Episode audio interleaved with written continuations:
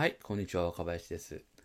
えっと、今日はですね、任天堂がテレビを作るんじゃないかと思ってた時代があるという話をちょっとしてみたいなと思います。で、任天堂っていうのは、まあ皆さんご存知の通り、ゲームを作っている会社で、まあ、かつてはですね、まあ、あの、トランプとか花札の会社だったわけなんですけど、もうもう今は完全にゲーム会社として認識されているとは思います。で、僕の中でのその任天堂の認識っていうのは、まあもちろんゲーム会社ではあるんですけども、やっぱりその、ものからですね、ことというか、体験を作るのがすごくうまい会社やなっていうのと、その体験を作るものですね、機械も非常に考え込んで作られたものだなっていうふうに思うんですね。で、その、まあ、ハードと、えーその体験っていうの両方作る、まあ、それをちゃんとこう融合させて作るっていう意味ではですね、僕、アップルにすごい近いなと思っていて、日本でですね、唯一アップルに対抗できる会社が、まあ、任天堂なんじゃないかなっていうふうに思っています。それぐらいこう僕はアップルも好きだし、任天堂も好きなんですけど、で例えばですね、それがどういうことかっていうと、あの、任天堂の機械って結構こう、アシンメトリーっていうか、あの、なんていうのかな、左右非対称なところが多くてですね、例えば今のこう、任天あ任天堂スイッチも、あの、右側のジョイコンだけ、えー赤外線のセンサーがついてるんですね。で、振り返っていくと、そのまあ、ファミコンなんかも、あの、2プレイヤーのコントローラーだけマイクついてるみたいな、そんなこう、作り方をしてたんですけど、でなんでそれがこう僕がすごい気に入っているというかそうすごいなって思うかっていうと、まあ、普通に物を作ったら左右非対称っていうか同じ機能はそのそれを搭載する場所が2つあるんだったら両方につけといた方が無難だと思うんですね。例えばファミコンのマイクもその2プレイヤーの方だけじゃなくて1プレイヤーの方両方つけておいた方が多分応用を効くと思うんです。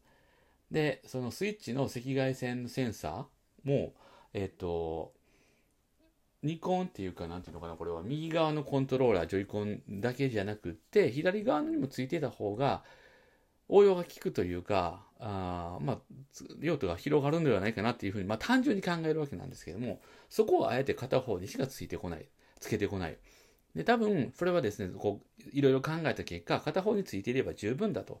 いう結論に至って、まあこういう形になっているんじゃないかなと思うんですけど、まあそこを決められるというかね、あの、普通やったら、まあやっぱりその、物って出してしまったらすぐには変えられないですから、あ無難に両方つけとくっていうのが、あ一つの結論としてありやと思うんですが、でまあそうすると当然部品単価っていうかね、部品点数が上がってしまうので、その商品としての単価は上がってしまうわけです。だから、もしつけて出しても使われなかったら、まあもったいないことになるねっていうのがもちろんあるんですけど、まあそういうところ辺をですね、非常に考え込んで、えー最後は割り切ってというか、あの商品として仕上げてくるっていうところが、まあ、なかなかすごいなって思っていて、まあ、それがですね、アップルにも通じるところがあるなっていうふうに考えています。で、そんな任天堂がですね、あのテレビを作るんじゃないかって思ってたことがあるって話なんですけど、それいつ頃の話かっていうと、Wii の時代なんですね。Wii。え今、任天堂スイッチがあって、その前に Wii U があって、その前ですね。で、Wii が発売されたのが2006年なんです。で、その2006年から、まあ、いろいろこう、えー Wii のコンテンツっていうのが増えてきて、その中で Wii の間とかね、なんか Wii チャンネルみたいな、もともと Wii チャンネルってユーザーインターフェースとしてあったのかな。その後で Wii の間っていうのができたのかな。はい。そんな感じで、あの、Wii の中に、こう、いろんなコンテンツが乗っかってくるっていうような形で、で、Wii 自体がですね、その操作するコントローラーが Wii リモコンっていうね、リモコンの形をしてて、縦型の細長い、えーコントローラーだったんですね。で、あそれが出てきた時にですね、僕はこれはもしかしたら任天堂はテレビを乗っ取りに来てるんじゃないかなというふうに思ったわけです。でなんでかっていうと、ちょっとその時期ってですね、地上波デジタル放送が始まって、まあ、数年後やったんですね。2003年に確か地上波デジタル放送っていうのが始まって、で、えー2011年にアナログ停波って言ってアナログ放送が完全に終了してデジタル放送に移行する。完全移行するっていうまあそのいう期間の中に Wii っていうのは生まれてきたわけなんですけどもデジタル放送になるとですねテレビの映像っていうのがまあ当然ですけどデジタルになるので割と扱いやすいですね。でね、何ができるようになるかっていうと、まあ、例えば皆さんも、あの、デジタル、デジタル放送じゃないな、えっ、ー、と、データ放送。なんかで見たときに、あの、テレビの画面がですね、ちょっとこう、左にガッて寄って、で、周りになんかこうメニューが出てくるみたいなのが、見たことがあると思いますけど、要はあれをですね、これゲームの中でやってくる、ゲームの画面の中でやってくるんじゃないのかなって思ってた。まあそういう話なんです。で、だからどういうことかっていうと、まあ普通だったらテレビっていうのがあって、ゲーム機っていうのがつながっていて、あくまでも手話テレビで、えー、ゲーム機っていうのはその単なるコンテンツ、コンテンツの一つでしかないわけですね。テレビの放送があり、ビデオがあり、その、まあ、横並びにゲーム機っていうのがあるという感じやったんですけども、まあ、任天堂 Wii が出てきてですね、もしかすると Wii が操作の主体というか、テレビっていうのは単なるものを映すだけの機械になってですね、えー、ユーザーインターフェースのこう主体が Wii の方に行ってしまうんじゃないかなっていう。でそうすると、ユーザーはですね、テレビを見ているという感覚よりも、Wii のコンテンツを見ている中にテレビがあるっていう感覚にどんどんなっていくのかなって思ったんです。で、ただですね、まあそんな簡単な話じゃなくて単純な話じゃなくて、テレビの映像の取り扱いって結構難しいというか、あの、いろいろややこしい話があるんで、えー、簡単にですね、テレビの映像の周りになんかいろんなものを出してもいいかっていうと、それはちょっと許されないところがあったりするんですね。例えば、そうですね、ある、まあ、自動車メーカー、日産が、まあ、スポンサーをしている番組があったとしますね。で、その周りにトヨタの広告が出たらどうなるんだみたいな話とかも当然出てくるんで、なかなかその、えー、テレビの映像の周りに何か違うものを表示するっていうのは結構こう、タブー視されているというかね、ダメっていうようなことが、まあ、多いんですね。で、実際今もそんなことやってる機会って全然ないと思うんですけど、だから、だけど、まあ、それを Wii はやってくるんじゃないかなっていう、もうそのゲームのコンテンツとの横並びにテレビがあるっていう感覚。だから、ユーザーはですね、テレビの放送、チャンネルを切り替える感覚でゲームをするみたいなことになっていくのかなっていうふうに考えたわけです。で、そうするとですね、究極は、それはテレビになればいいじゃないっていうか、ゲーム機が、その、ゲーム機っていう形で外にこう出てるんじゃなくて、テレビに一体化しててもいいんじゃないの思ったわけです。なので、任天堂はもしかするとテレビを作るんじゃないかなっていうふうに思っていましたと。で、2006年頃っていうのは、そのまさしくその地上波デジタル放送へ移行とかね、えー、要はで、地上波デジタル放送への移行のタイミングって、要はハイビジョン化、テレビのハイビジョン化の時代だったわけです。で、その頃はですね、結構テレビもこう、売れてて、まあ、値段も今よりは全然高くて、それなりにこう、なんていうかな、ビジネスとしては大きい分野だったんですね。私はもっとシャープだったんですけど、やっぱその頃に、えテレビっていうのは一番主力製品でしたし、あのー、まあ、稼ぎ頭の一つだったとは思うんですよ。だからそんなこともあってですね、もしかすると任天堂はテレビを作ってくるんじゃないかと。いうふうに思っていて、非常に楽しみやなと思ってたんですね。で、もし、あるいはですね、あの、テレビそのものを作るんじゃなかったにしても、例えばこうテレビのですね、後ろ側になんかこうポケットみたいなのがあって、そこにですね、ガチャってこうゲーム機を差し込むと、なんかファミコンのカセットに、あ、ごめん、ファミコンにファミコンのカセットを入れるように、テレビにですね、ゲーム機をガチャって入れると、なんかもうゲーム一体型テレビになるみたいな、まあ、そんなんでもありかなとは思ってたんですけど、えー、まあなんだろう。な何にしろこうテレビとゲームの境目っていうのがなくなっていく。そんな風になるんじゃないかなってずっと思っていた時期がありました。でまあ結局その後ですねその Wii の間とかっていうのがあんまりこうヒットしなかったのかそのユーザーが増えなかったのか任天堂やめていってその路線というかそのえー、Wii の中にコンテンツを増やすみたいなことはちょっとなくなっていったんですけども、えー、まあなんかそういうふうなことをもしかしたら Wii、あの、任天堂は考えてたんじゃないかなって、当時はですね、考えて、そういうワクワクしました。で、任天堂がですね、Wii を出してきた時に自分が思ったこととして、あと多分ですね、任天、まあ、その前に DS があるんですよね。DS があって、Wii があって、っていう順番だったと思うんですが、あの、次、任天堂が出してくるハードウェアって僕は、モバイル、携帯型と据え置き型は僕一体型になるって思ってたんですよ。その時点で、Wii の時点でね。Wii の次は、携帯型と、えー、据え置き型が一体になって、で、要は外でも家でも同じゲームが遊べるっていう風になるんじゃないかなって思ってたんです。で、それって結構ビジネス的には、あの、あんまり良くなくて、っていうのは、一体型にすると1個で済んでしまうわけですよね。それまでは Wii と DS を買ってた人が、なんか次のその新しいハードウェアになったら、1個しか買わないわけですよ。そうすると、単純に言うと売り上げは下がっちゃうわけですよね。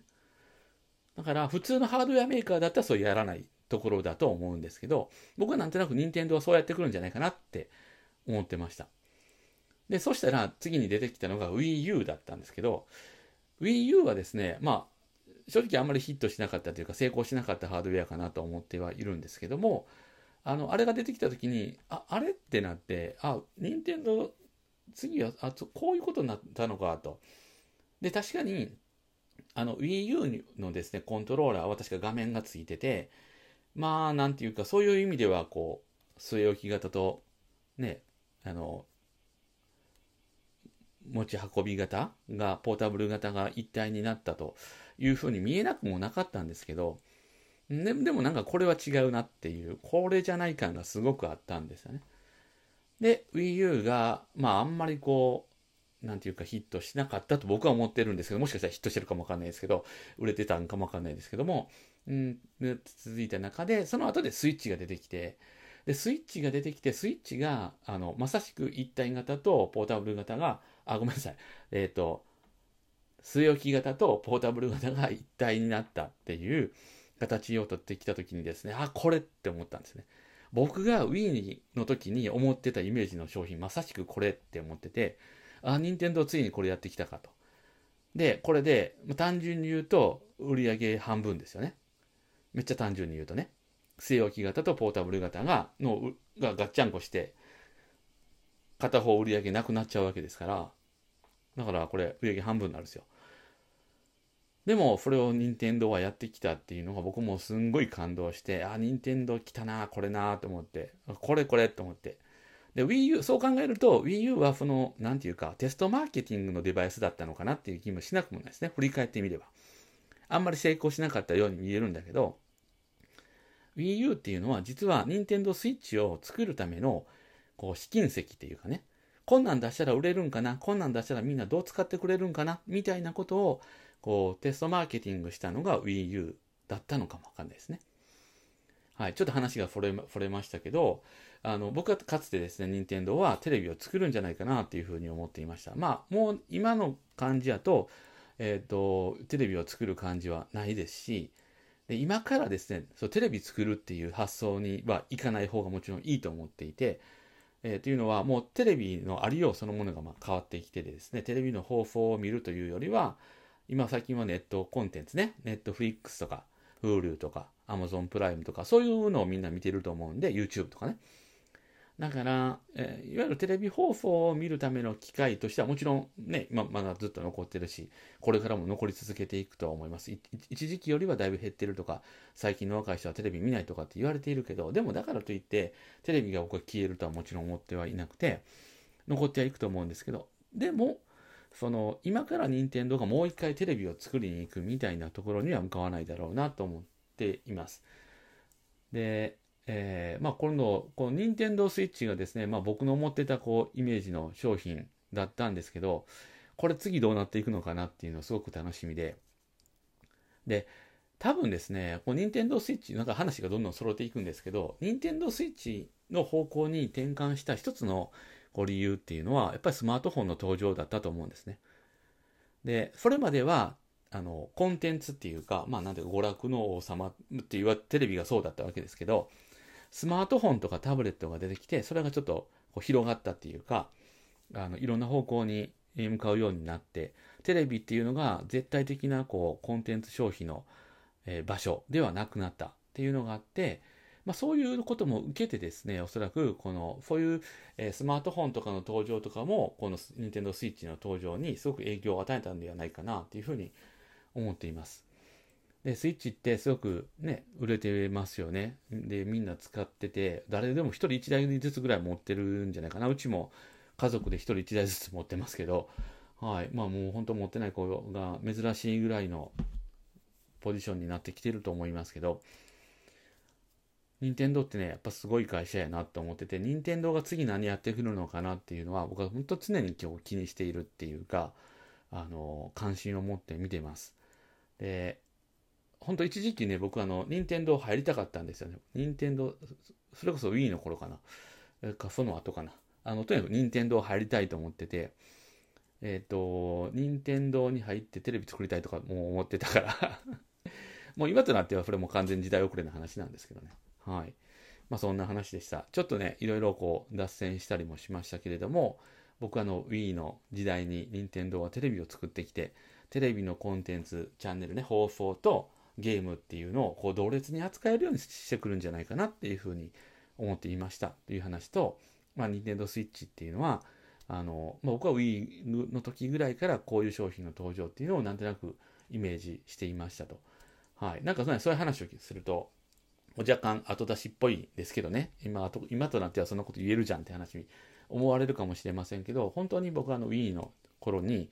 えー、多分任天堂はあの据え置き型とポータルブル型の一体型っていうのを出してくるんじゃないかなって思っていました。で、これからもですね、僕はすごい任天堂のこう動向というか、これどんなも商品を出してくるのかっていうこともすごく、えー、注目していますし、期待しています。またね、機会があれば任天堂の話してみたいなと思います。では、今日はこれで終わります。ありがとうございました。